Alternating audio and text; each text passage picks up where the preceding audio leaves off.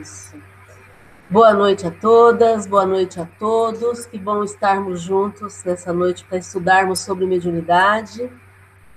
Quero pedir a todos que fiquem à vontade para participar. Vamos tornar essa reunião uma reunião de muita aprendizagem e de muito sentimento, para que a gente possa aproveitar ao máximo essa emoção do momento, né? Vamos começar com a prece inicial. Alguém se candidata a fazer a prece para a gente, por gentileza?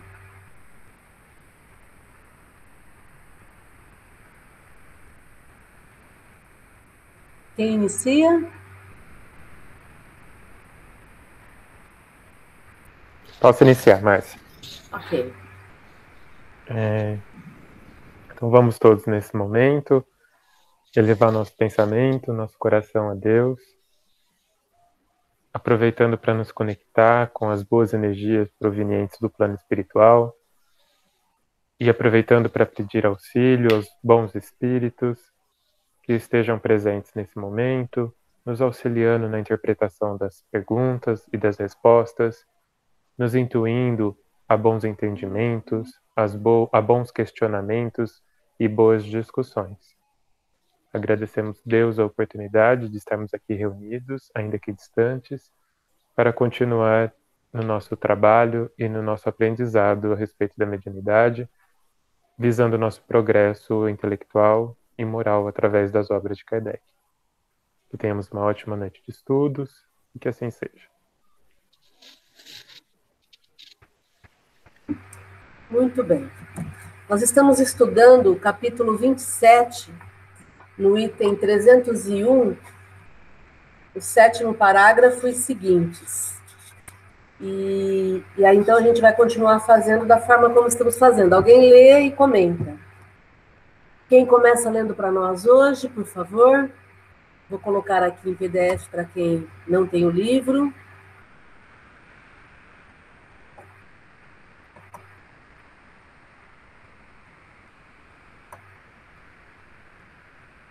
Vamos lá, turma?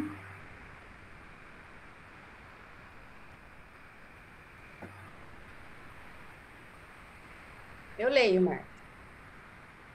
Sétimo.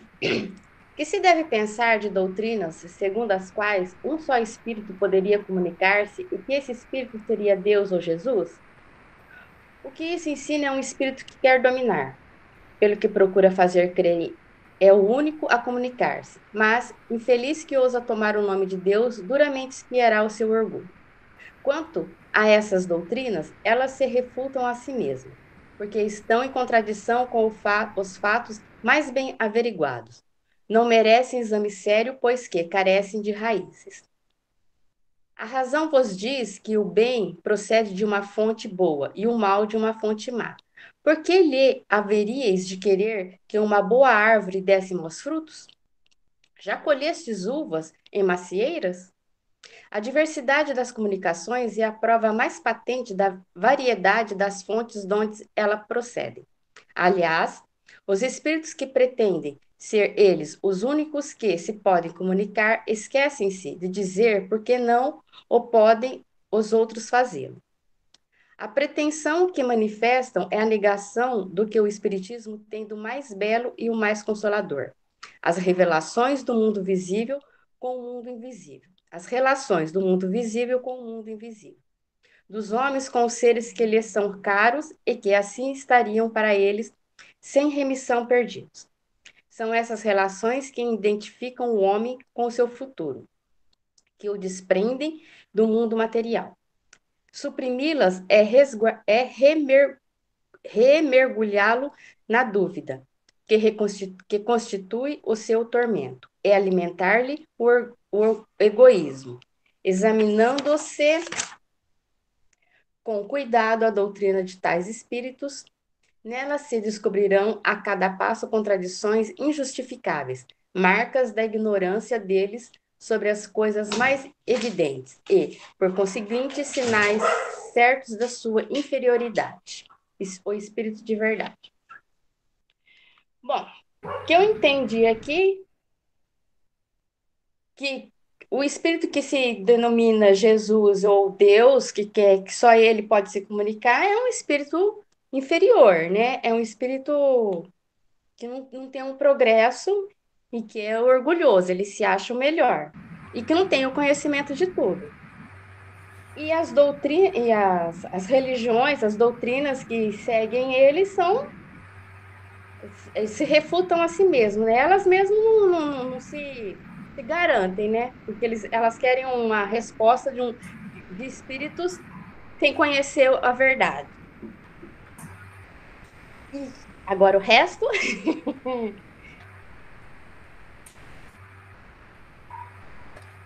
Aí ele fala aqui, né, que a fonte boa, a razão vos diz que o bem procede de uma fonte boa e o mal de uma fonte má. Quer dizer, se é um espírito bom, bem intencionado, ele vai dizer só a verdade. Agora, se é um espírito que não é tão bem intencionado, ele vai querer é, enganar quem deixa se ser enganado.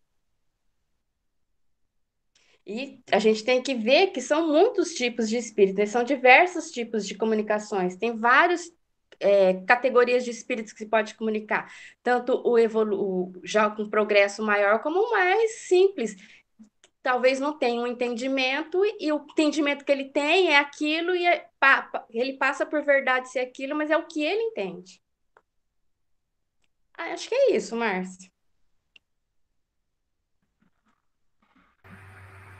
Exatamente. A gente está vendo a questão 301 do livro dos médiuns, para quem entrou depois.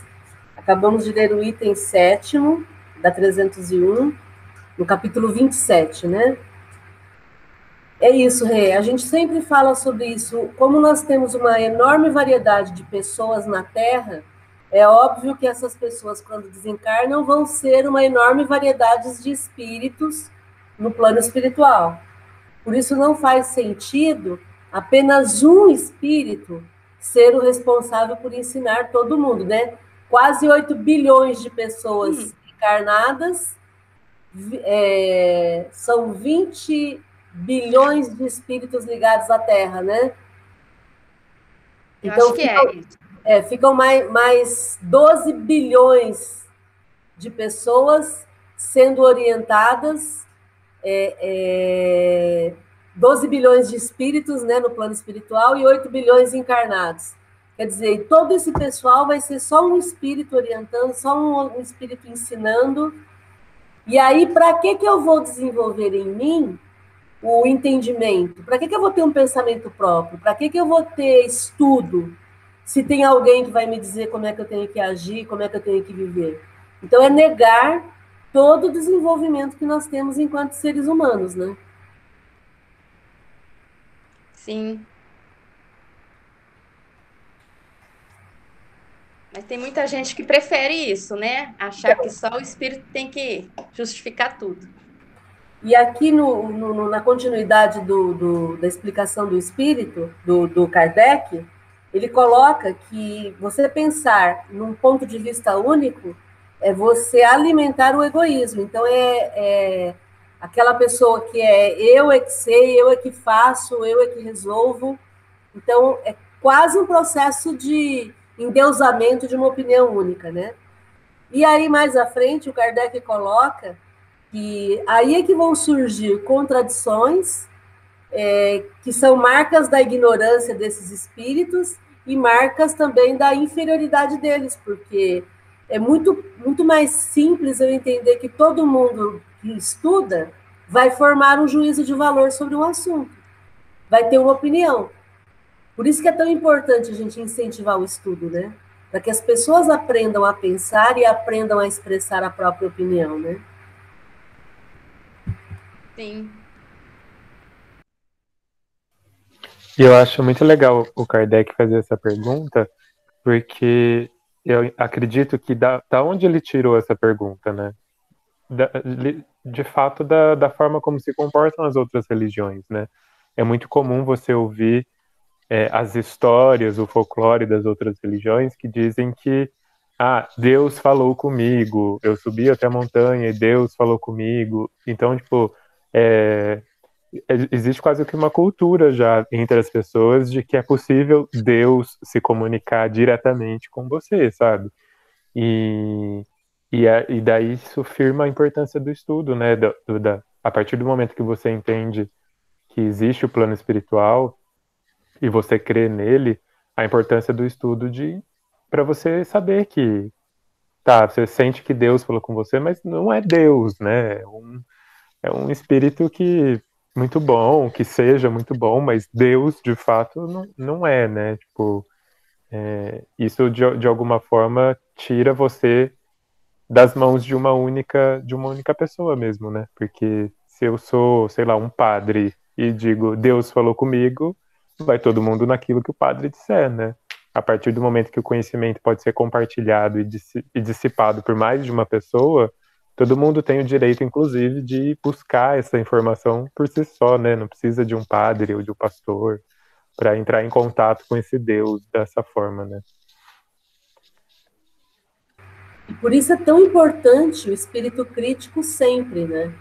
Porque se, só porque eu ouvi alguém falar comigo como se fosse Deus, isso não significa que seja algo bom e não significa que seja Deus de fato. Né? Pode ser um espírito evoluído? Pode, mas também pode ser um espírito querendo me enganar. Então, por isso a importância de eu sempre ter um crivo da minha razão e ter opinião própria e me informar para que eu possa desenvolver esse raciocínio e questionar, né? Os espíritos não ficam ofendidos quando a gente questiona. Pelo contrário, né, eles encontram um interlocutor à altura para poder debater. Se alguém, é, se você vai, vai, vai contestar uma pessoa, você vai querer debater com alguém e a pessoa se sente ofendida, é porque ela está no personalismo. Né? Se alguém vem me falar, vem defender alguma coisa para mim e eu aceito o debate e a gente vai discutir as ideias, isso é enriquecedor para os dois lados. No plano espiritual não é diferente. Né?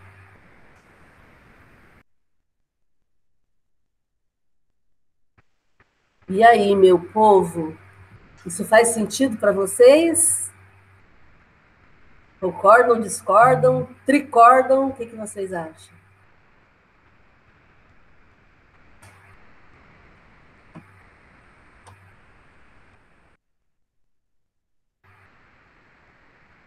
Tudo bem? Vamos para frente, então? Alguém lê o item 8 para a gente?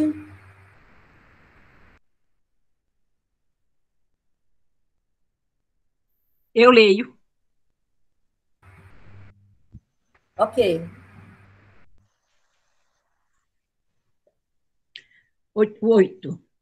De todas as contradições que se notam nas comunicações dos espíritos, uma das mais frisantes é a que diz respeito à reencarnação.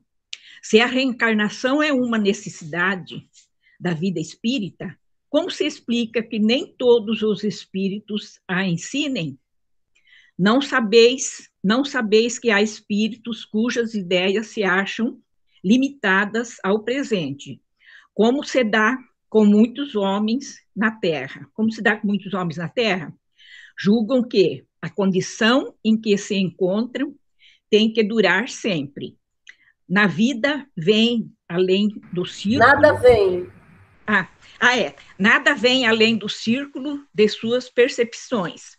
E não se preocupam com o saberem de onde vêm nem para onde vão. E no, e e, no entanto, devem sofrer a ação da lei da necessidade. A reencarnação não é para eles uma necessidade, em que não pensam senão quando lhes. A reencarnação chega. é para eles. É para eles, sim. Ah, é, a reencarnação é para eles uma necessidade, em que não pensam senão quando lhes chega, chega. Sabe que o espírito progride, mas de que maneira? Tem isso como um problema. Então, se os interrogardes a respeito, falar-vos-ão dos sete, dos sete céus superpostos como andares, alguns mesmos vos falarão da esfera do fogo, da esfera das estrelas, depois da cidade das flores, da dos eleitos. Bom, aqui que eu, o que eu entendi, deixa eu ver, a contradição. O que eu entendi, não sei se estou, estou certa, é que tem muitos espíritos que eles acreditam numa reencarnação só, né? Eles não acreditam que vão voltar de novo, vão ter outras reencarnações. Então, eles não acreditam que vão ter de novo nova chance, né? Acreditam numa só. Então, aqui julgam que a, a condição em que se encontram tem que durar sempre. Nada vem além do círculo de suas percepções. E não se preocupam com, com o saberem de onde vêm nem para onde vão. Eles não querem nem saber, porque eles acreditando que tem uma reencarnação só, então eles acreditam que eles não precisam se preocupar nem de onde vieram, nem para onde vão depois, né? Eu acredito que seja isso. E não é, é bem isso aí. É, é, isso aí. É, na verdade, é o, é o entendimento que a gente às vezes tem de que porque é um espírito que está se comunicando, ele sabe tudo. E a opinião dele está certa. Não é porque é espírito que eu tenho que acreditar. Entende? Porque se o espírito está naquela situação em que ele está ali, ele não enxerga nada na frente dele, ele acha que é isso aí, ele já, ele já chegou onde ele tinha que chegar e acabou. Ele não se preocupa porque ele acha que está tudo certo. E, na verdade, é, a gente entende a necessidade da reencarnação porque nós buscamos o progresso. Um espírito que não admita que precise progredir, ele não vai querer sair do lugar. Tá bom para ele como tá. Ele só olha, vamos supor um espírito que está no, no, umbral, vamos pegar um exemplo prático. O André Luiz, que estava lá no umbral, no meio da lama e ficou oito anos nessa condição, implicando com o mentor dele, reclamando com o mentor dele, com o anjo de guarda dele, é, que ele não recebia amparo, não recebia ajuda. Então ele não enxergava nada além, porque ele estava tão preocupado com o sofrimento que ele estava vivenciando, que ele não percebia a necessidade dele sair daquela situação. É esse o caso que a gente está dizendo aqui. Ele era uma pessoa muito inteligente na Terra, um médico, um pesquisador, né? Muito famoso, o, o Carlos Chagas, né? Carlos Chagas, é, né? Carlos Chagas, é uma pessoa muito, muito, muita inteligência, mas que quando se viu lá no umbral, no meio da lama, ele não, não, não parou para pensar como é que ele ia sair daquilo. Então é isso que ele diz aqui como ele está muito preocupado com a situação dele ali, ele não consegue enxergar para onde ele vai. Por isso que muitos ficam sofrendo, ficam passando situações de muitos perrengues, de muitas dificuldades, e não reconhecem nem que precisam pedir socorro. E achando que é normal, né, que estão passando. É, achando que é aquilo mesmo, ele está no inferno e é isso. Entende? E aí, por isso que o, o, o Kardec coloca aqui depois que muitos espíritos acreditam nesses sete céus aí, né? Às vezes a gente ouve a pessoa falar, ah, eu estou no sétimo céu hoje, né? É o paraíso. Né? Por quê? Porque se eu fico imaginando que existem outros mundos, eu não fico prestando atenção em que mundo que eu estou. Se existem sete céus, em qual céu que eu estou? Qual é a minha condição? Por isso o Espiritismo trabalha tanto a necessidade do autoconhecimento. Porque à medida em que você pratica o autoconhecimento, não importa onde você está, sempre você pode progredir. Mas certo. tudo tem que começar com a, o próprio reconhecimento da nossa situação. Né? Uhum, bem entendido. Comentários, pessoal. Aqui é uma parte bem filosófica, né? Mas eu acho legal a gente participar e colocar nossa opinião para a gente poder crescer juntos. Perfeito.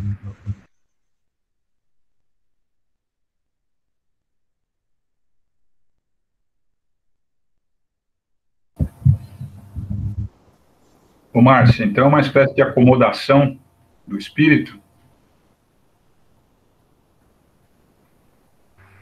Não é acomodação, Jorge, porque na verdade é uma não percepção de si mesmo, né? Porque na acomodação eu tenho consciência e eu fico, fico procrastinando, eu fico na minha. Não é consciente, entendeu? Ninguém quer ficar num lugar ruim de forma consciente. A questão é que se eu não tenho treino de me é, analisar e buscar entender como eu posso melhorar, eu vou ficando, vou, vou mantendo o estado em que eu estou. Por isso que a gente diz que céu e inferno é uma condição pessoal. Eu posso estar no inferno já encarna, ainda encarnada. Porque é onde eu, eu, é como eu me sinto, né? É uma condição pessoal. Por isso que eu não posso fazer ninguém feliz.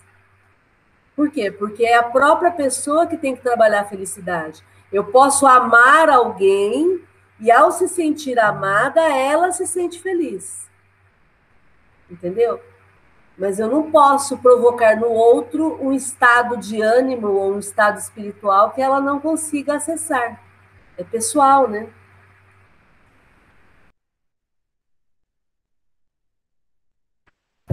Comentário então, que aqui fala que esses espíritos eles se acham limitados ao presente, então eles só enxergam o próprio umbigo, eles só olham a um palmo à frente da vida deles.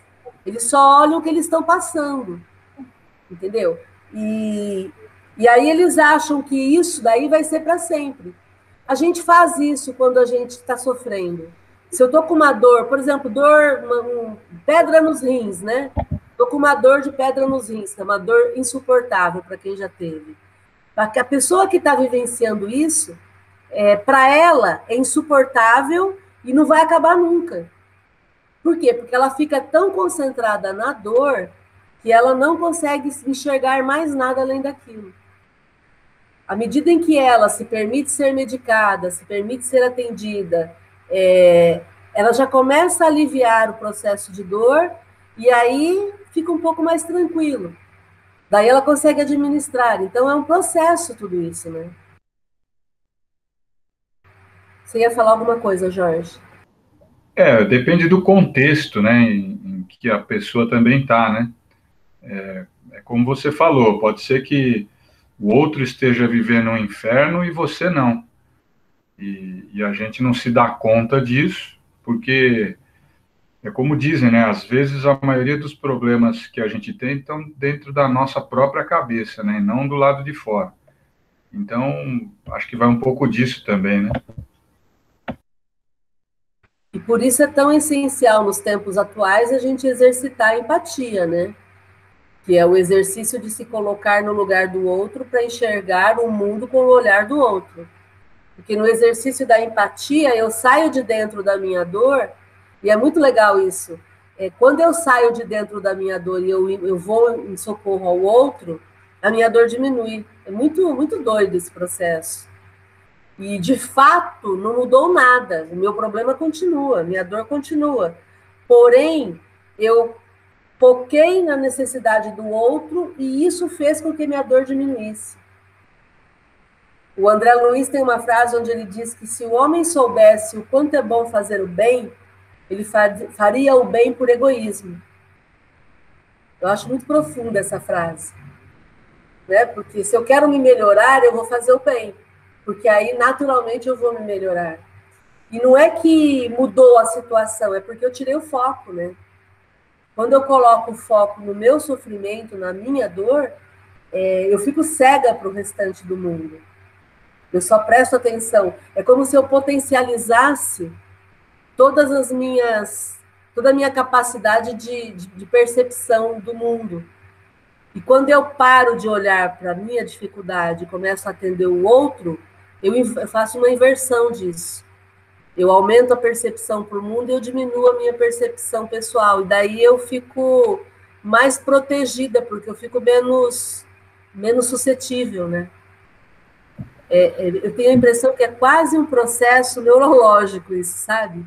É como se eu realmente diminuísse a captação da sensibilidade da dor, sabe? E aí eu consigo ser mais é, empata, né? Eu consigo enxergar melhor o outro consigo sentir a dor do outro e aí eu posso usar a minha compaixão de uma forma legal, né? Isso também é um pouco é uma espécie de egoísmo versus altruísmo, né? É, você não pensar no outro, né? É um tipo de egoísmo também. Exatamente. É, não só de ficar com as coisas para você, mas de não se colocar no lugar do outro. E, e aí, eu de certa forma, eu vou falar por mim, né? Eu reconheço que de vez em quando eu preciso ser um pouco mais altruísta e me colocar no lugar das pessoas que que fazem parte do meu ciclo, né? Não só que fazem parte do meu ciclo familiar, mas também de outras pessoas que a gente não conhece, né? Quantas vezes a gente vê alguém na rua e, e trata como se fosse uma pessoa invisível, né? Então, eu acho que a gente é um, é, a gente precisa ser um pouco humilde também e reconhecer que nós também de vez em quando precisamos exercitar, como você falou, um pouco mais essa questão, né? É interessante que isso que você está colocando é um exercício, né? É, uma vez que você abra os olhos para fora, não dá mais para voltar e ficar só com o olhar para dentro. E aí, quanto mais você abre o, o olhar para fora, mais você vai abrir, porque você começa a enxergar. É como se a gente aumentasse a resolução de percepção das necessidades das pessoas aumentasse a resolução da percepção das necessidades do mundo, e aí a gente fosse ampliando isso, e isso vai ao infinito. Porque não tem, não tem como parar. Entendeu? A, a, quando você vai começa a empatia, vamos pensar agora como psicóloga, tá? A criança quando nasce, ela, ela é o centro do mundo, né? No, no, no primeiro momento, é, é a, ela chora porque ela está com fome, ela chora porque ela fez cocô, e é tudo por tudo por ela. Né? E conforme ela vai crescendo, ela vai percebendo que existem outras coisas além dela. E vai se decepcionando, é óbvio, né? Piaget, que foi um psicólogo famosíssimo, ele estabeleceu todas essas fases de desenvolvimento. É, e aí a gente vai percebendo que conforme a criança vai crescendo, ela vai tendo que compartilhar. E, e, nós estamos ainda numa infantilidade espiritual, se a gente for comparar com a criança. Porque a gente fica olhando só para o nosso sofrimento e, de repente, é o que você falou, Jorge, você começa a perceber que tem outras pessoas passando por, pelas mesmas questões que você, ou pelo mesmo problema, e eu acho que a pandemia, ela trouxe essa amplitude de olhar, né, porque, de repente, estamos todos mais necessitados de cuidados, de empatia, de atenção, de afeto, de dinheiro, de, de tudo. Estamos cada vez mais necessitados de todas as coisas que estão à nossa volta, porém, o nosso olhar está mais sensato. Porque nós estamos cortando uma série de necessidades que, na verdade, nos distraíam. Não eram necessidades reais, eram só para entreter o nosso, a nossa real necessidade de autoconhecimento. Era só para disfarçar as nossas frustrações. Então, do mesmo jeito que a criança começa a chorar de fome e a mamadeira não está pronta, e a mãe dá uma chupeta para ela lá. E a criança está com fome e a papinha não está pronta, e a mãe joga um brinquedinho para ela brincar. Então, nós tínhamos muitos brinquedinhos que a gente estava utilizando para nos entreter e de repente nós estamos mais atentos agora para as nossas reais necessidades. Então, entre elas, a necessidade de eu me tornar uma pessoa melhor. De eu fazer a diferença, como você falou, Jorge, no meu núcleo familiar, no círculo de pessoas com quem eu vivo. Então, aí a gente começa a falar como gente grande, né? Aí a gente começa a falar com um objetivo, que é a resposta que o Kardec deu aqui para esse item. Quer dizer, se o espírito sabe que ele tem que progredir, como é que ele não entende que tem que ser através da reencarnação? Como é que ele não percebe? Eu vou ter que progredir, então não pode ser como, como uma mágica, eu vou ter que reencarnar. Ah, mas reencarnar exige compromisso. Sim, bem-vindo à vida. Reencarnar exige compromisso. Então não dá mais para fingir que não está acontecendo. E eu acho que a gente está nesse momento agora né, da gente olhar para as nossas reais necessidades e fazer as transformações necessárias e provocar mudanças. De repente, nós estamos alavancando o nosso progresso.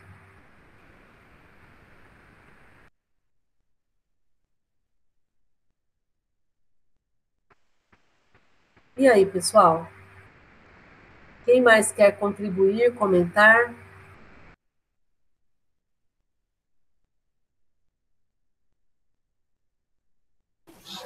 Mas Acho legal você ter falado a respeito, você usou como exemplo a pedra no rim, né, para falar sobre a dor e o quanto às vezes a gente se foca nela e, e para de enxergar tudo que está em volta. É, mas é legal o exemplo da dor, né, porque ela pode se estender para todas as outras coisas, né, a dor ela não é só física, né, tem aquela música que fala que cada um sabe a dor e a delícia de ser o que é, nessa dor não, da música não está falando só de, de, de dor física, né, é aquilo que dói na gente, né, é aquilo que aquilo que é difícil para eu aceitar, aquilo que é difícil para eu fazer, né? Tipo, todas as, as, as dores cotidianas que, que nós temos, assim, né? Que a gente precisa enfrentar todos os dias e muitas vezes a gente procura vários brinquedinhos para se distrair, para assoprar o machucado e falar passou, passou, passou, passou, né? Que nem a gente faz com a criança, né? E não passou, na verdade está passando, né? E aí a gente tem que aprender de fato lidar com essa dor, né? Acho um exercício muito importante esse da gente olhar para tudo que dói na gente e, e, diante disso ser capaz de observar se essa dor está em outros lugares também, né? Em outras pessoas e compartilhar dessa dor para um auxiliar na dor do outro e, e por aí vai, né?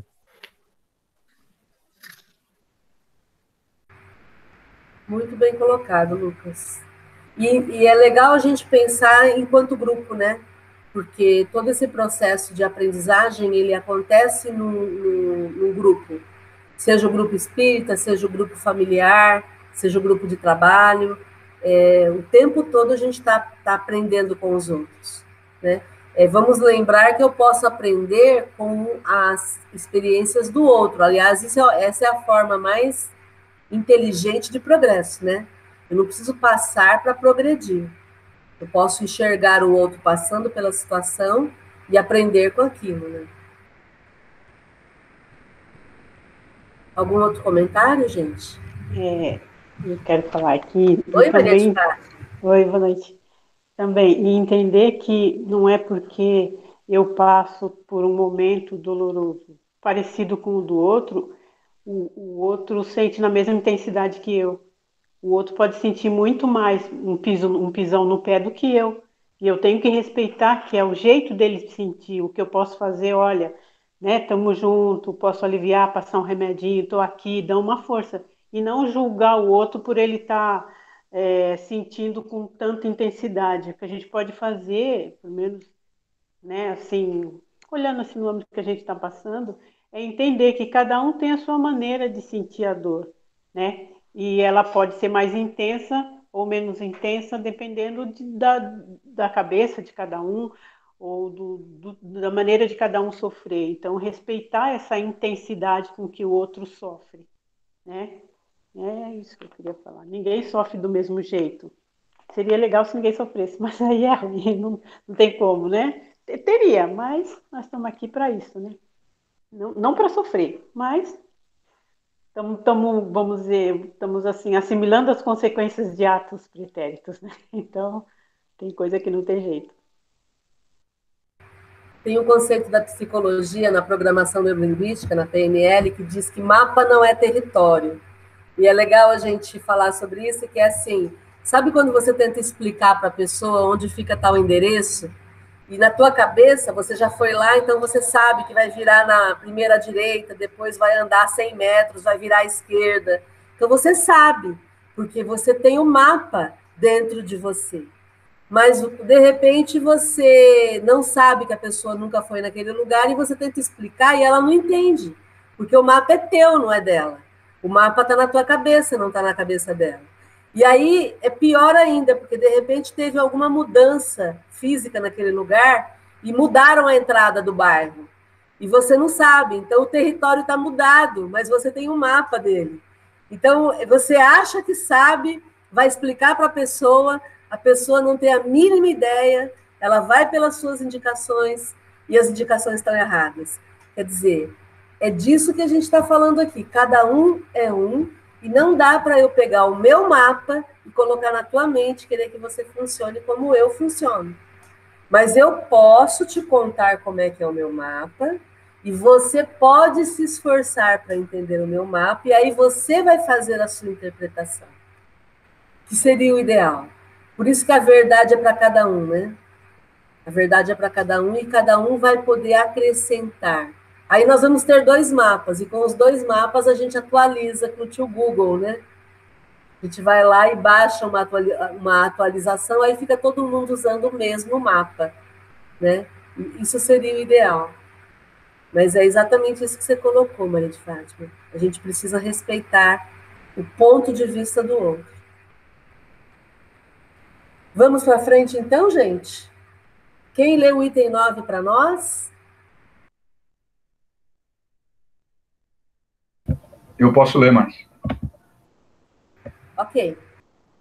É, vamos lá, item 9. Concebemos que os espíritos pouco adiantados possam deixar de compreender essa questão.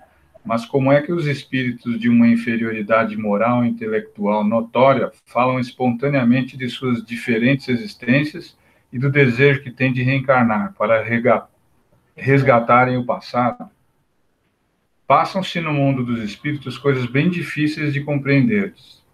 Não tendes entre vós pessoas muito ignorantes sobre certos assuntos e esclarecidas acerca de outros? pessoas que têm mais juízo do que instrução e outras que têm mais espírito que juízo? Não sabeis também que alguns espíritos se comprazem em conservar os homens na ignorância, aparentando instruí-los e que aproveitam da facilidade com que suas palavras são acreditadas? Podem seduzir os que não descem ao fundo das coisas, mas quando pelo raciocínio são levados à parede, não sustentam por muito tempo o papel. Uh, deixa eu ver, acho que. Deixa eu. Ô Jorge, vamos comentar esse, esse comecinho, depois você continua lendo e a gente continua comentando, tá? Que é muito rica essa resposta. É, é que eu estou no PDF aqui no computador e eu, eu não vi que tinha um, um parágrafo mais abaixo, mas pelo que eu entendi assim, é, esse aí, não sei, talvez seja um espírito 171, né? Ele fica falando, falando, conversando, fala que sabe, mas a hora que você tenta. É, a hora que você quer uma explicação um pouco mais profunda, ele não consegue te explicar, porque a, o conhecimento dele das coisas é muito superficial. E ele acaba ficando é, estacionado naquele ponto onde ele está, justamente pela inferioridade moral e a falta de conhecimento que ele tem. Sim, então eu, é, ele começa dizendo que a gente entende que um espírito que não tem adiantamento não aceite, não entenda que precisa reencarnar.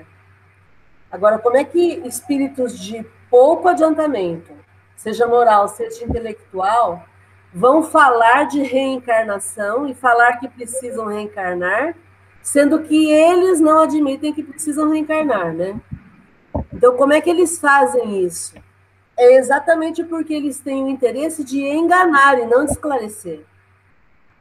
Do mesmo jeito que nós temos pessoas que falam, que, que, que vivem aqui na Terra, e que também não querem se melhorar, mas ficam falando para as pessoas que elas têm que se melhorar. É o mesmo processo. Na verdade, o que eles estão em busca é de adeptos, é do poder, e não da melhoria em si. Né? Foi, é isso que eu entendo aqui. E por isso que ele coloca que são pessoas que não se sustentam, porque com o tempo a realidade vem à tona, né?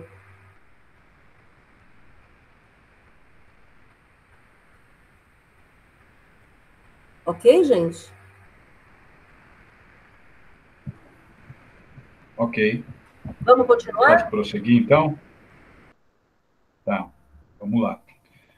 Cumpre, além disso, se tenha em conta a prudência de que, em geral, os espíritos usam na promulgação da verdade uma luz muito viva e muito sub subitânea ofusca, não esclarece. Não esclarece. Podem eles, pois, em certos casos, julgar conveniente não a espalharem, senão gradativamente, de acordo com os tempos, os lugares e as pessoas.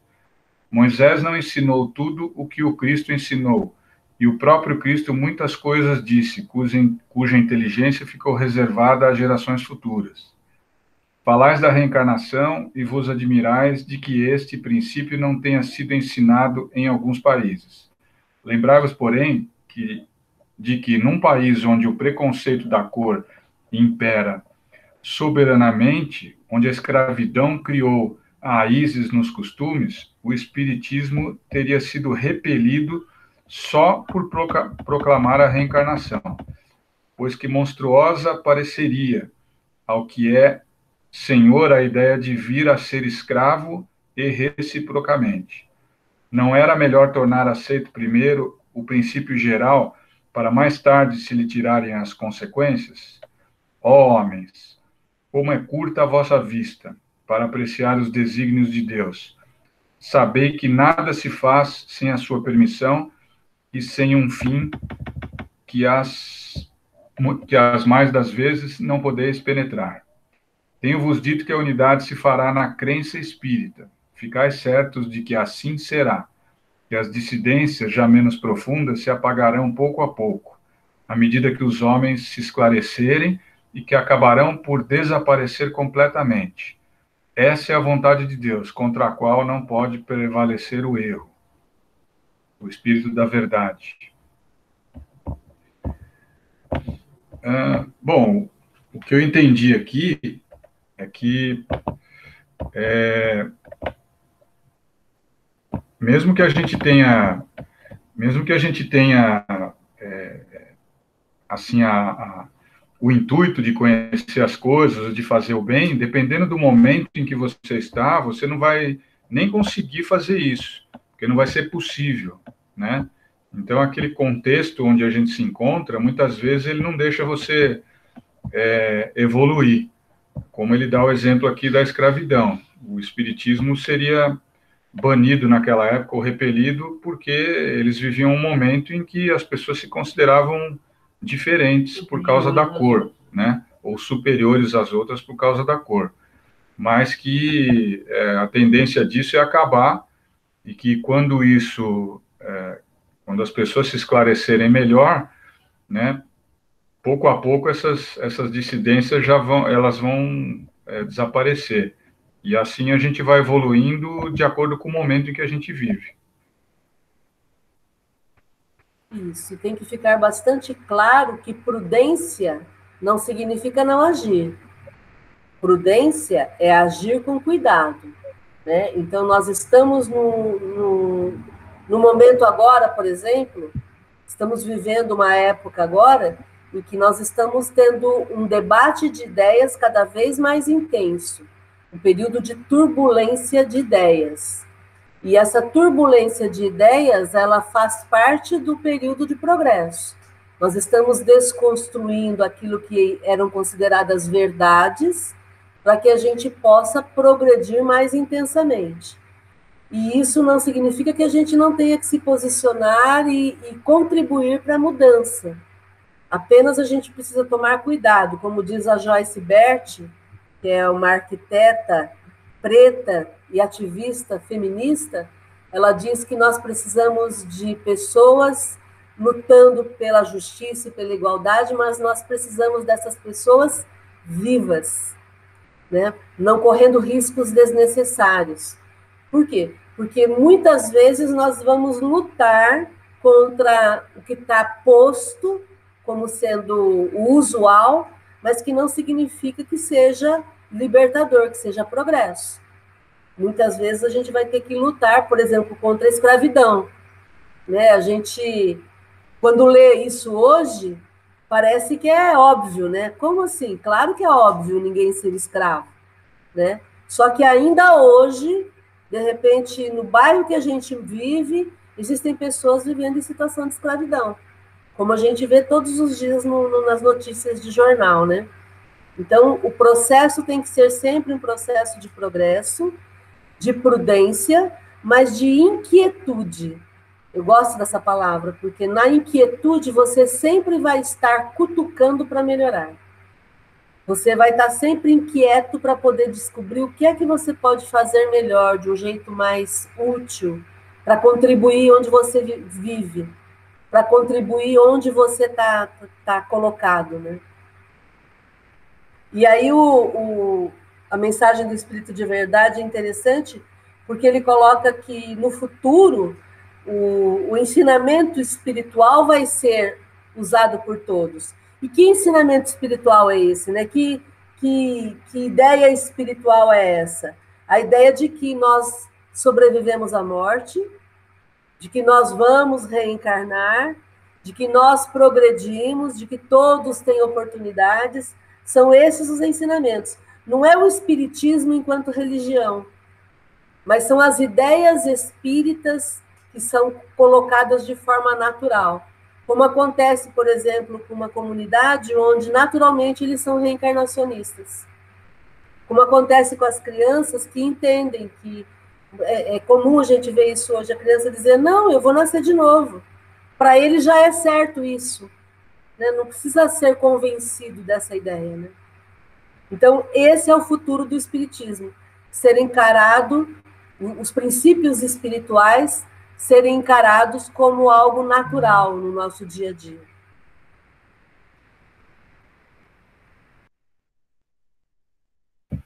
É, pode ser que daqui, então, a 200 anos, a gente possa estar discutindo aqui no GEOL, por exemplo, que era um absurdo no ano de 2020 uma pessoa trabalhar em troca de dinheiro, né? Onde já se viu você fazer o outro trabalhar e pagar um salário para ele? Isso é uma coisa desumana.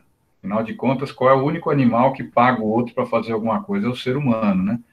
Então, não, não tem nenhum outro animal que faz isso. Pagar para fazer aquilo que você deveria fazer, né? Você paga o outro. É, então, é, pode ser que a gente tenha, esteja, que a gente vá discutir isso no futuro e ache uma aberração trabalhar por um salário. Onde já se viu isso? Explorar o outro, pagar em dinheiro para o outro, né? Exatamente. Aliás, até a palavra salário, né? É, na verdade, hoje existem muitas comunidades que vivem no sistema de troca, né? Que foi como tudo começou, né? Que é um sistema muito mais justo. Hoje tem muitos profissionais que trabalham no, no sentido de permuta. Eu mesma faço permuta aqui no consultório com algumas pessoas. Então, é, é a gente está voltando a questionar situações que eram postas já como certas e que vão precisar dessa atualização, né, de uma atualização para melhor, né, entendendo que todos têm o seu valor, que ninguém merece ser explorado, que tudo vai começar com o princípio da justiça e da igualdade, para a gente poder começar a conversar. Imagina, a gente sentar numa mesa partindo do princípio de que eu tenho que ser justa com você, tenho que ser justa comigo e que nós somos iguais. Pronto. Aí já cai uma porção de coisas, né? Aliás, está caindo, né? Agora com essa história da, do, do, da quarentena, do lockdown e da quarentena, é, o, o, o, questionamento com relação ao, ao capitalismo, por exemplo, né? Que sistema é esse que não se sustenta, que não consegue enfrentar uma paralisação. Né? Então, muitas coisas estão sendo revistas. É, por quê? Porque é um sistema em cima da exploração de alguns para o benefício de outros. Né? Então, ah, mas e o que, que, é melhor? É exatamente isso que a gente está debatendo. Eu acho que o, não é chegarmos a uma conclusão. Eu acho que é o debate que vai fazer a diferença. Porque à medida em que a gente fizer o debate, Cada um vai conseguir chegar no seu melhor. Então, de repente, a gente vai precisar de um sistema mais híbrido, né? Um, um, eu não sei qual vai ser o ideal, também não vai ser um ideal, vão ser várias escolhas, várias é, é, ideias postas. Quer dizer, é tudo isso que faz a riqueza desse momento que a gente está vivendo. Porque eu sempre falei isso no GEOL, é muito fácil pagar contas quando você tem dinheiro no banco. Porque aí é uma questão de somar, dividir, subtrair, multiplicar. Isso qualquer criança que fez o terceiro ano sabe fazer. Então é muito simples pagar contas com dinheiro no banco.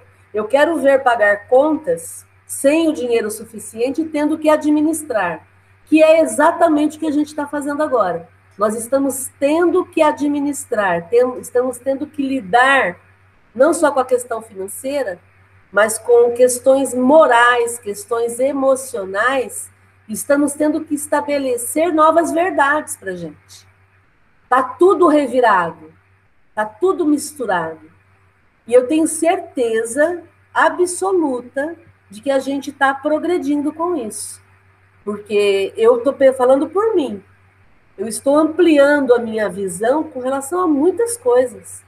Muitas coisas. Estou me permitindo fazer mudanças que eu nunca me permitiria no estado normal, se tudo tivesse como estava antes. Então, isso já é um progresso. E o meu jeito é o certo? Não, o meu jeito está funcionando para mim hoje, 5 de agosto de 2020. Também não é uma verdade para daqui a um mês. Entendeu? Eu acho que essa riqueza que a gente está tendo é que é o nosso verdadeiro progresso. É o processo. E não é o chegar, é o processo.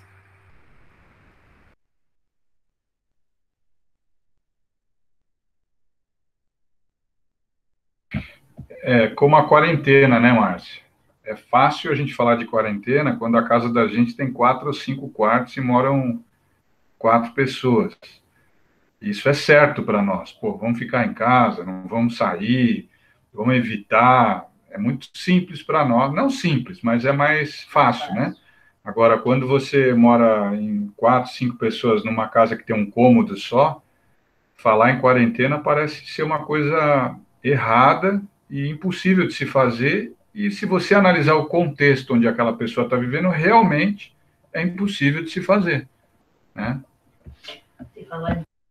Por isso a necessidade de diminuirmos as desigualdades, né? Tratarmos de forma desigual os desiguais. Auxiliarmos, na medida do possível, aqueles que pudermos ter acesso para contribuir. Ah, mas eu não vou resolver o problema do mundo todo. Não, não é para eu resolver o problema do mundo todo. Mas é, o, o é para eu resolver o problema daquelas pessoas que eu consigo alcançar. Então, eu acho que é isso. E todo mundo fazendo, todo mundo fazendo um pouco, vai, vai auxiliar, sim. Como diz a, a Madre Teresa, né, de Calcutá, é, eu sei que o que eu faço é uma gota no oceano, mas o oceano seria menor sem a minha gota, né? Então eu acho que é isso, é a gente fazer a diferença.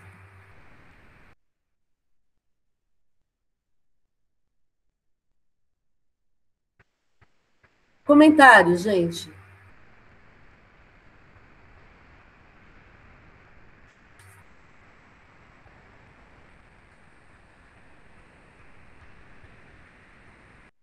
Então vamos ler a décima.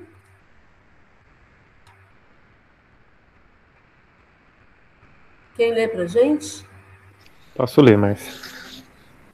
10. As doutrinas errôneas que podem ser ensinadas por certos espíritos não têm por efeito retardar o progresso da verdadeira ciência? Quereríeis tudo ter sem esforço. Sabei, pois, que não há campo onde não cresça uma erva que o lavrador deve extirpar. Essas doutrinas errôneas são uma consequência da inferioridade do vosso mundo. Se os homens fossem perfeitos, não aceitariam senão a verdade. Os erros são como pedras falsas, que só um olho experimentado pode distinguir. Necessitais, pois, de uma aprendizagem para distinguir o verdadeiro do falso. Pois bem, as falsas doutrinas têm por utilidade vos exercitarem para distinguir a verdade do erro. Os que adotam o erro não são retardados em seu adiantamento? Se adotam um erro, é porque não estão bastante avançados para compreender a verdade. Não tem nem o que falar. Muito tá legal, né? Tá aí, gente. Então, as doutrinas errôneas, elas acontecem por quê? Porque é assim que funciona no processo de progresso. Nós acreditamos em coisas que não são reais, não são verdade. É, é, é, isso identifica a nossa inferioridade. E a gente queria que viesse tudo de mão beijada, tudo pronto. Como é que eu aprendo? Vivendo, vivenciando. Como é que eu distingo o falso do errado? como é que nós lemos na, na, na outra reunião? É estudar, comparar e aprofundar. É assim que eu vou distinguir o falso do errado. Hum. Eu tenho que estudar, eu tenho que enfiar a cara no estudo, não tem outra forma. Eu estudei quando eu fui reencarnar, eu tenho que estudar minha vida inteira, e quando eu morrer eu vou continuar estudando. Por quê? Porque é a única certeza que eu tenho. Quando eu estudo, eu adquiro o conhecimento que vai me nortear nas minhas escolhas. Uhum. É assim que funciona. É, é que a gente, é, muitas vezes, acredito eu, que a gente se deixa levar pela é, revolta, ou até pelo fato da gente ter consciência de algumas coisas, né? Tipo, entender que a vida progressa e que a busca pela justiça social, igualdade, enfim, é importante. Às vezes a gente se revolta de ver que algumas pessoas estão vivendo numa situação de ignorância muito grande, né? Que acabam até se sujeitando a situações horríveis, como a gente vê por aí em outras religiões e tudo mais. É... Só que a gente, enfim, a gente é humano, a gente está nesse momento, a gente sente essas coisas e acaba se revoltando. Eu me revolto muitas vezes.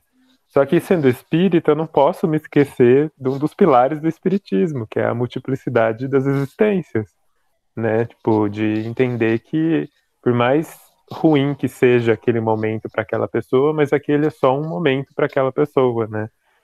Afinal de contas, eu acredito em outras vidas, né? Então eu preciso ter congruência no meu no meu pensamento e na minha fala de, ok, não, eu entendo porque eu já estudei, eu já aprendi, já passei por isso que aquilo é errado ou que aquilo não faz bem para ela. Mas não tem muito o que eu fazer também, né? Tipo, eu posso Então, mas tem o que fazer. A minha indignação tem que ser uma indignação ativa. Então uhum. eu vou fazer todos os meus esforços para poder provocar mudanças, porém sem correr riscos. Uhum. Né? Sim. Porque se, é, é, cada um está na realidade necessária, você está correto no teu entendimento. E o que é que, já que eu tive acesso a essa informação, o que é que eu posso fazer para contribuir? Seja Mas... com esclarecimento ou seja com ajuda material. Sim. Mas se o outro não quer, eu também não. Não tem muito o que. Nesse sentido, eu quis dizer, não tenho o que eu entendi, fazer. Entendi. Entendeu? Exatamente, exatamente. Porque uma coisa é você auxiliar alguém que está disposto a ser ajudado ou a ouvir e etc. E outra coisa é alguém que não pediu sua opinião sobre nada, né? Então é nesse sentido mesmo, de eu vejo que o outro está numa situação de erro, mas se ele não pediu minha ajuda, ou se ele não pediu minha opinião, eu tenho que respeitar esse limite também, né? Eu posso até tentar, mas eu tenho que respeitar esse limite e não perder o meu foco, inclusive, porque eu ainda também estou em progresso, né? Precisando aprender outras coisas diferentes das que ele está aprendendo naquela situação, ainda que errônea, né? Muito bom. E aí, pessoal? Comentários sobre isso que a gente está discutindo aqui hoje?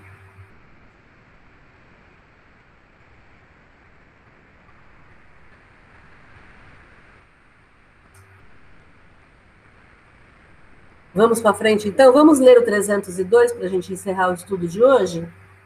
Quem lê para a gente?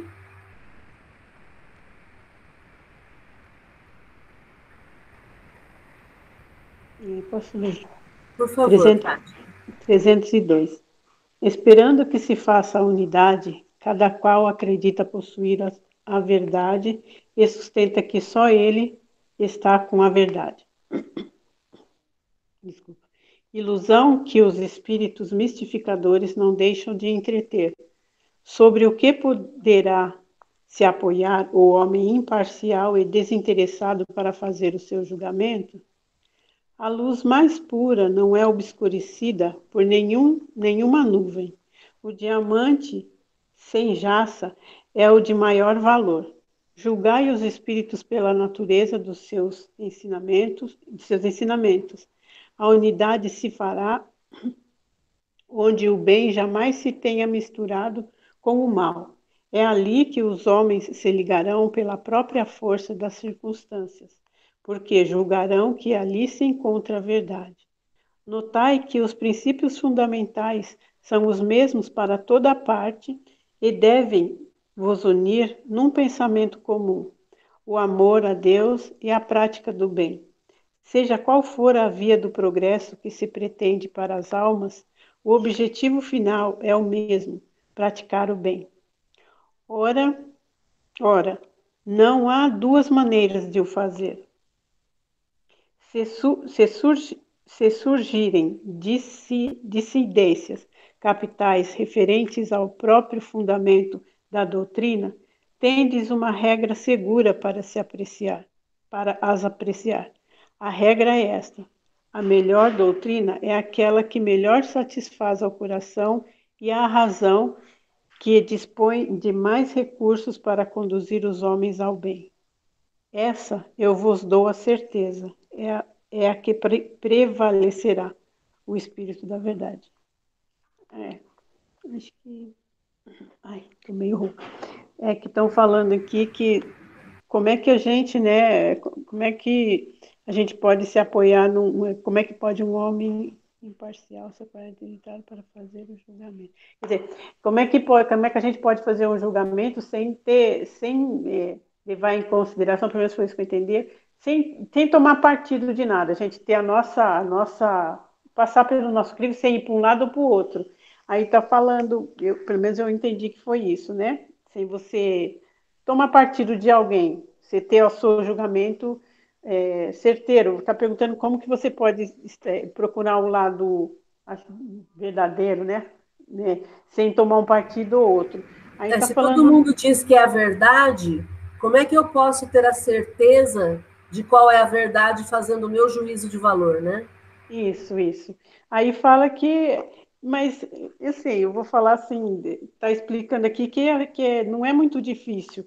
É só buscar o, o que faz bem, o que é, nortear o bom, o, o, o bem, o belo.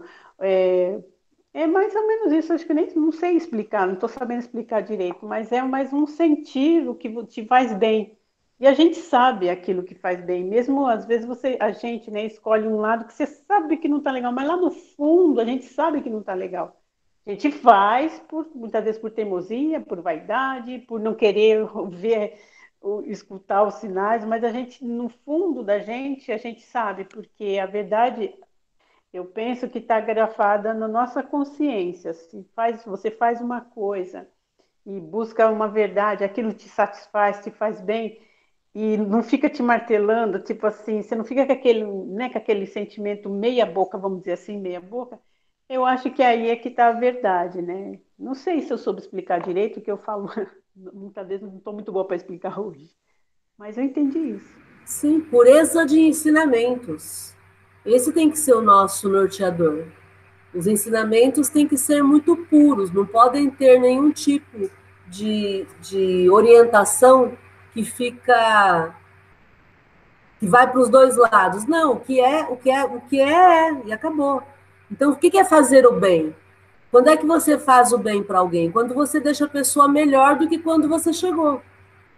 Se eu faço alguma atitude que a pessoa fica pior do que quando eu cheguei, opa, acabei de fazer o mal. Se eu faço mal com a minha presença ou com algo que eu falo, eu não estou praticando bem, eu estou praticando mal para aquela pessoa. Então é amar a Deus e praticar o bem. Ah, mas eu vou ter que agradar todo mundo o tempo todo? Não, por favor, não é agradar, é amar. Fazer o bem é amar a pessoa, não é agradar. E quem agrada tem interesse. Aqui a gente está falando de amar.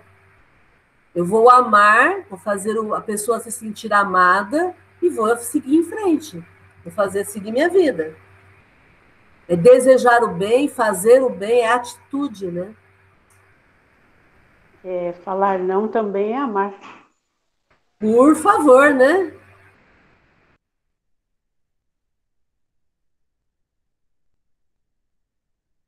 Maria de Fátima, tem uma nota aí na edição que você está lendo ou não?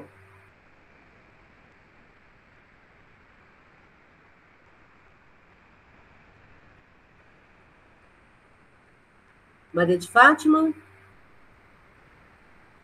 Oi. Não, no meu não tem, não, Márcia. Eu vou ler a nota, então, aqui do Kardec na nossa edição.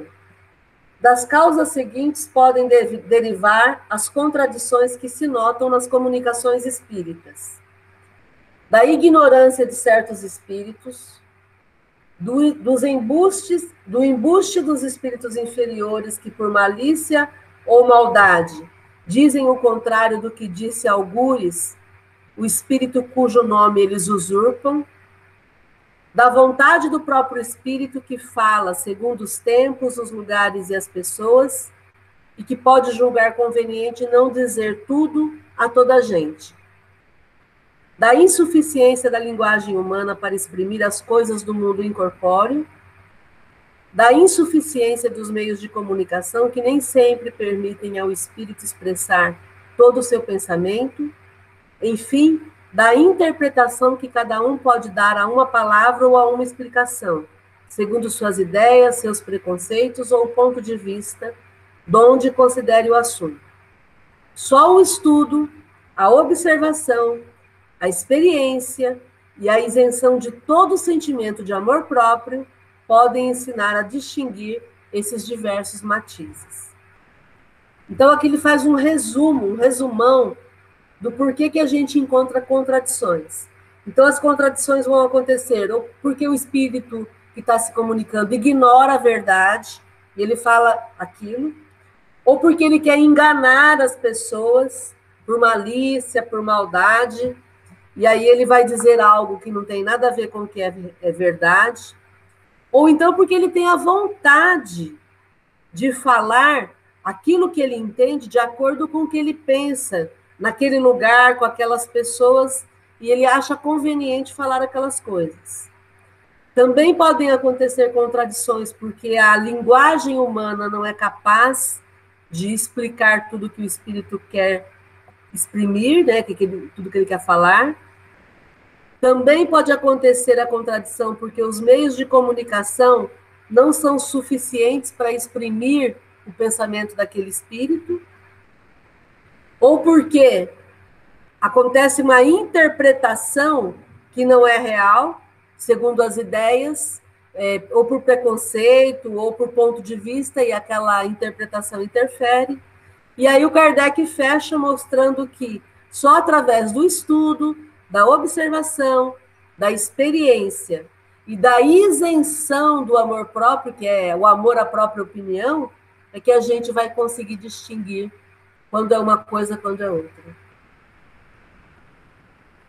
Nós vamos terminar esse item, vamos continuar no capítulo na próxima, no nosso próximo encontro, mas foi bem interessante a gente poder é, verificar todas essas colocações para que a gente possa desenvolver um espírito crítico, né? Para podermos ter a nossa própria opinião em cima do estudo e não do eu acho que, né? Comentário, gente.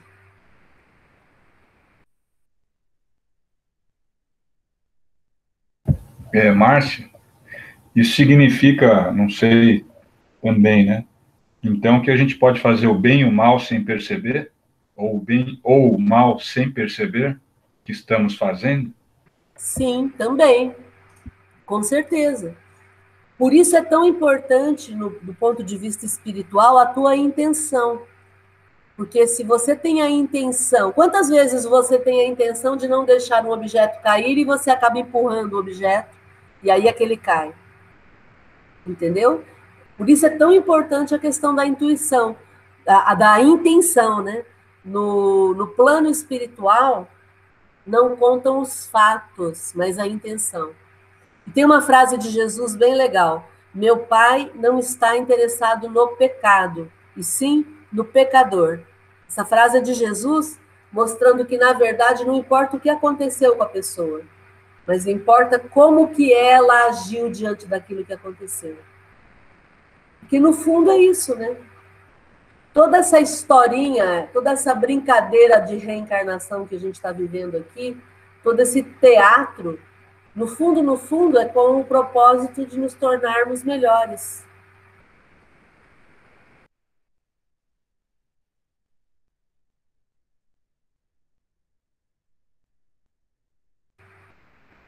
E aí, pessoal? Quem mais é, quer fazer algum comentário, contribuição?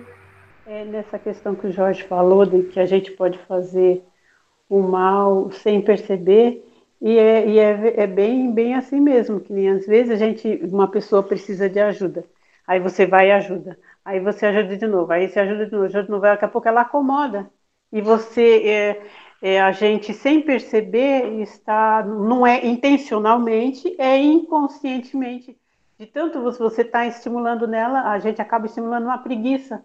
Então, é por isso que fala a gente, que você falou que a gente tem que realmente é, perceber o quanto a gente está ajudando realmente, né?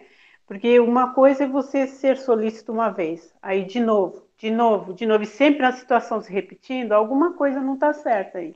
Então, né? É bem por aí mesmo. E as pessoas, a pessoa acaba se acomodando. Ah, para que, que eu vou fazer? Ela sempre me dá e eu falo, ah, isso aconteceu de monte, até a hora que despertei assim, falou, opa, peraí. Então, nessa de bondade, de querer ajudar, né? Por isso o estudo também, né? Até teve da, da a semana passada até eu, eu falei, para que o estudo? Porque essa senhorinha não precisava de estudo. Um comentário assim que eu fiz e de, e de como um lado uma, uma, uma, bondade, né? Uma pessoa boa pode ser explorada se ela não tiver o estudo, porque aí ela não vai passar pelo crivo dela. E aí ela acaba sendo explorada, né? Ao invés de, de fazer o bem que ela poderia realmente estar fazendo, ela está sendo explorada, talvez. É, é tudo uma questão, tudo, tudo é tudo encaixado, acredito, né? Que se você estuda, você sabe mais ou menos como agir de maneira a ser útil, né? E não estimular a preguiça, ou uma coisa é você ser bondoso, outra coisa é você ser bobo, né? Então fica entre as duas, quando a gente estuda, a gente fica mais esperto, você, você consegue analisar mais uma situação, né? E, e, e fazer, a gente acaba fazendo mal só se for intencio, é, sem intenção mesmo, né? Mas mesmo assim, estudando, a gente desperta, tem uma hora que desperta e fala, peraí. Né? Então é bem legal isso que o Jorge falou e eu queria comentar isso.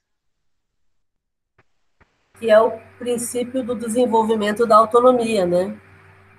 eu me tornar cada vez mais independente, autônoma e o outro também.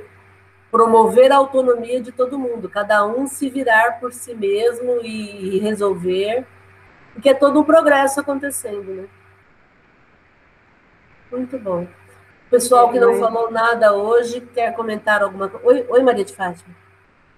Eu ia falar assim, e é um exemplo bobo no dia a dia da gente, é uma criança que levanta e cai, levanta. Se você, toda hora que aquela criança cair, você foi lá e se, segurar, ela não vai conseguir levantar sozinha. É mais ou menos assim, a gente acha que está ajudando, cercando, cercando. Deixa ela cair um pouquinho que ela aprende. É mais ou menos isso, né, na vida e, e é isso. Muito bom.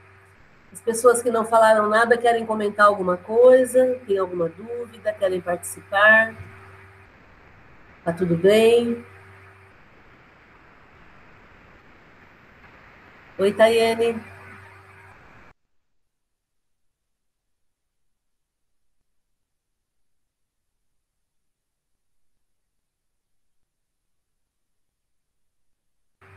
Olá, tudo bem? Alguém quer falar alguma coisa? Tayane abriu o microfone.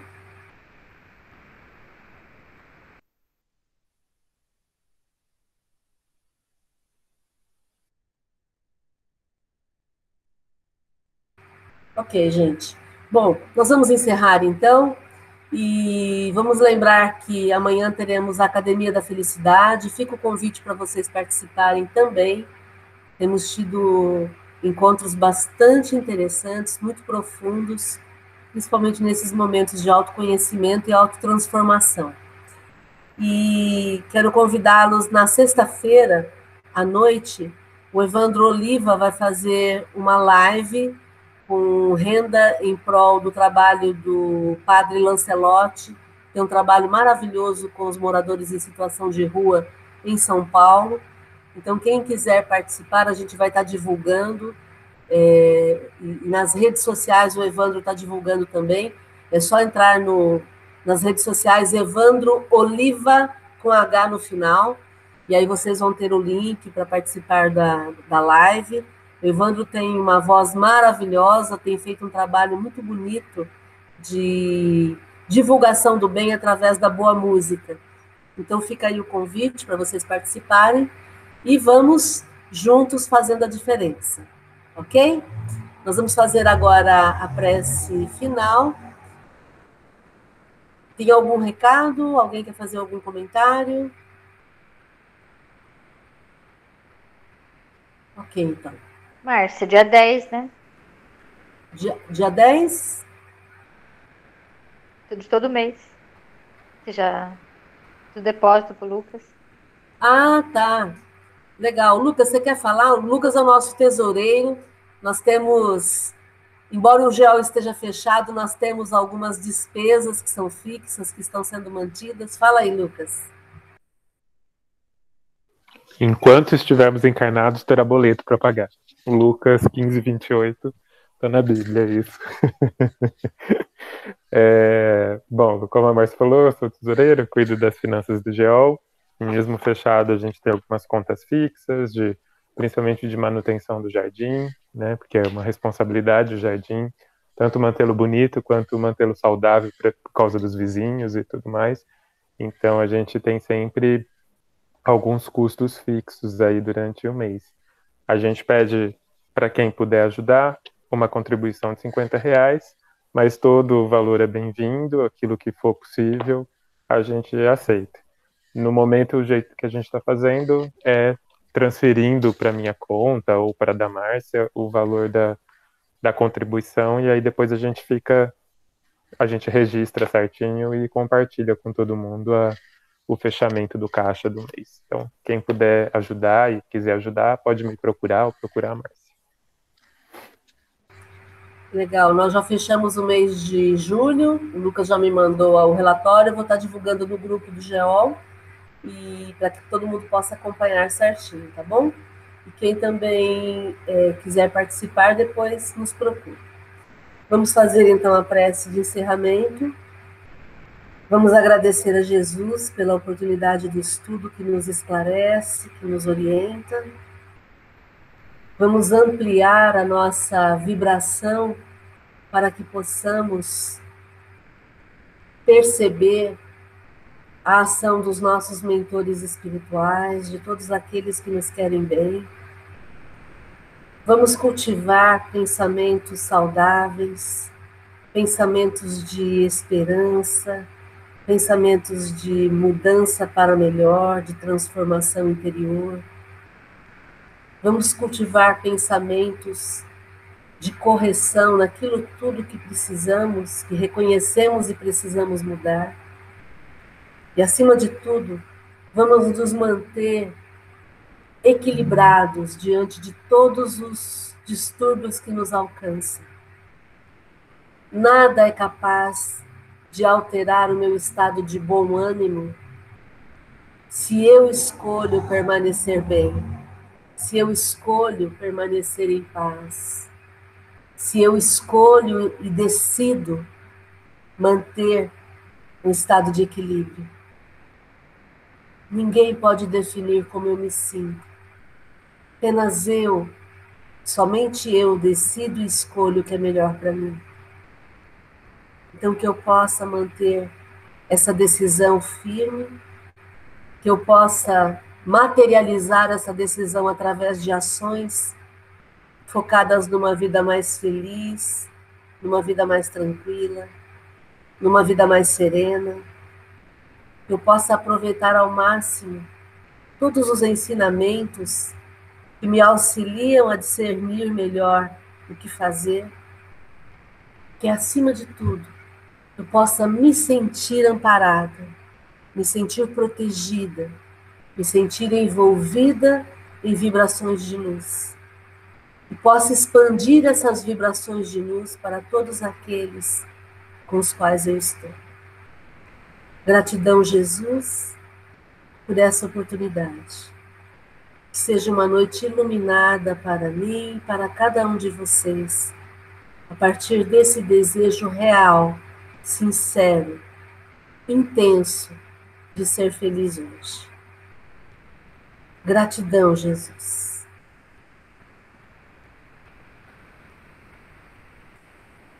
Gratidão, amigas, gratidão, amigos.